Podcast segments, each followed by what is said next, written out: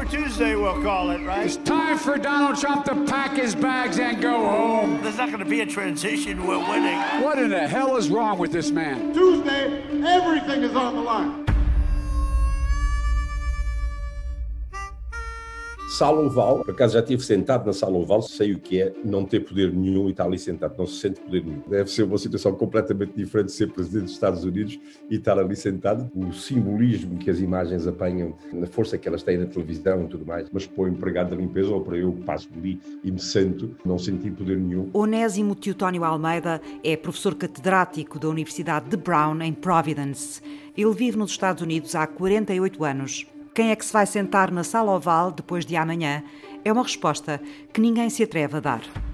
Se não fosse a pandemia, Trump era reeleito sem problema nenhum. Era reeleito sem problema nenhum, porque Trump consegue projetar uma imagem na televisão de um homem seguro que sabe o que diz e, e vem acabar com os políticos e limpar o pântano, etc, etc. E isso funciona para a grande maioria das pessoas sabe dizer as coisas certas, ele é um indivíduo que não é estúpido nenhum, e isso funciona com probabilidade que só segue pela televisão e depois pelas redes sociais, e é a gente que não vai, eh, não se preocupa com ler a fundo, porque os jornais que antigamente tinham muito peso, e mesmo as estações de televisão, a perda de força de, das grandes cadeias de televisão e dos jornais, uma das críticas que se fazem ao Biden, ele parece muito suave, na televisão não aparece como uma, figura enérgica, do caudilho. E o pessoal adora este tipo de pessoa e quem sabe usar essas suas capacidades para manipular a opinião pública, eh, falo, e é isso que Trump está a fazer.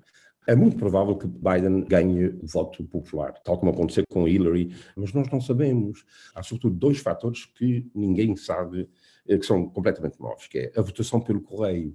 Muita gente votou pelo correio. E o Supremo Tribunal já decidiu que tudo vai terminar no dia 3.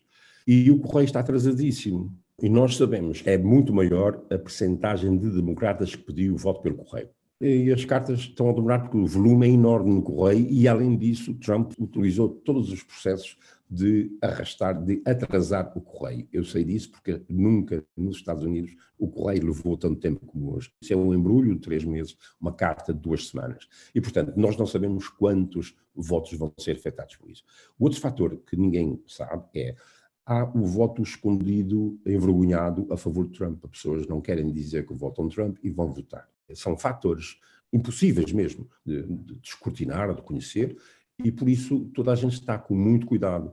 Quanto ao colégio eleitoral, ninguém se atreve, mas ninguém se atreve, porque os estados onde as lutas estão a acontecer, por exemplo, na Pensilvânia, nós não sabemos. E a margem de erro é muito curta. Um pequeno fator pode mudar 20, 30 mil votos, vai mudar um Estado. Qual é o nível de preocupação que os americanos têm nesta altura em relação ao crescimento da violência nas ruas nos últimos meses e o risco de que ela regresse por causa dos resultados eleitorais? Neste momento as coisas estão tensas, mas calmas tudo pode acontecer, ninguém sabe o que é que vai acontecer no dia 3.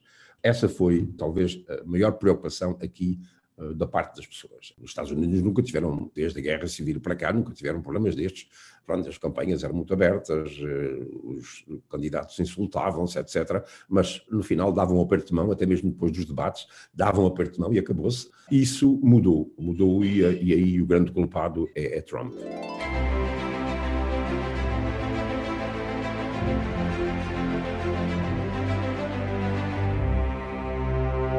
O endurecimento do discurso contra os imigrantes, sobretudo os imigrantes ilegais, foi sentido também pelos portugueses ou esta questão passou ao lado? Passou ao lado porque, do meu ponto de vista, eh, os portugueses hoje esquecem-se que já foram imigrantes, estão estabelecidos, têm uma América diferente que permite que eles sejam, vivam à portuguesa, que mantenham as suas tradições, que falem a língua, etc, etc, etc, etc. Mas eles pensam, eu estou bem, eu trabalhei, eu trabalhei. Trabalhem vocês. E agora, como há muito poucos imigrantes portugueses, para eles, imigração não são portugueses. Não é uma coisa portuguesa. Imigração é os mexicanos, os, os latino-americanos, os que vêm da África. Isso é que é imigração. E, portanto, quando se fala em imigração para eles, isso não é um problema português. E quando Trump diz isso, a ideia é, ah, são os ilegais, nós estamos aqui é legalmente. Eles fazem muito essa questão. Nós estamos aqui legalmente. E isso para eles é um sentido de pertença e de direito. Como é que os luso-americanos se envolvem na política dos Estados Unidos? Há dois tipos de intervenção. Há maior coesão nas intervenções locais, porque as, as eleições locais não lidam com problemas fundamentais. Portanto, há muita gente envolvida e há maior união à volta dos candidatos luso-americanos para os, a chefia de cargos estaduais ou mesmo um, da vila ou da cidade, por todo lado aqui aparece candidatos luso-americanos e cada vez mais isso está a acontecer. Agora, a nível nacional, tradicionalmente os portugueses eram uh, democratas. Foi sempre assim, porque chegavam aqui os católicos eram democratas.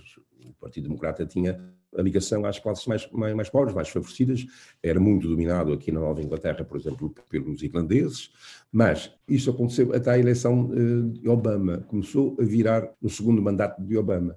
E uma das razões fundamentais, e piorou nesta situação, é a questão do aborto. A Igreja, que evita meter-se na política, anda abertamente a fazer campanha. Isso é dito mesmo nas igrejas. E é a única coisa que importa muita, muitas pessoas. Eu voto contra o Partido Democrata porque o Partido Democrata é a favor do aborto. Isso virou completamente a posição que era mais ou menos homogénea. Era, a maioria dos portugueses era de facto democrata. A Igreja Católica ainda tem muita força aqui, mais do que em Portugal. Isso é estranho, porque há, existem tantos outros problemas e a comunidade ignora completamente que está obcecada com esta questão. E na política nacional não se envolvem? Para ser sincero, não. A comunidade portuguesa foi sempre uma comunidade muito voltada para si, para solucionar os seus problemas. Nunca foi debater às portas do governo. Não se faz como aí andar a pedir subsídios, porque não há tanto subsídio como há aí. Então as pessoas tratam da sua vida. Existe gente envolvida a nível nacional, mas a maior parte das pessoas é como que, bom, eu, eles façam como eu fiz, trabalhem, trabalhem como eu trabalhei. Portanto, existe no fundo esta atitude que leva as pessoas a preocuparem-se mais com questões morais do que com questões políticas. Donald Trump e Joe Biden estão prestes a travar a batalha final. Um homem de coragem é maioria. Andrew Jackson, sétimo presidente dos Estados Unidos da América.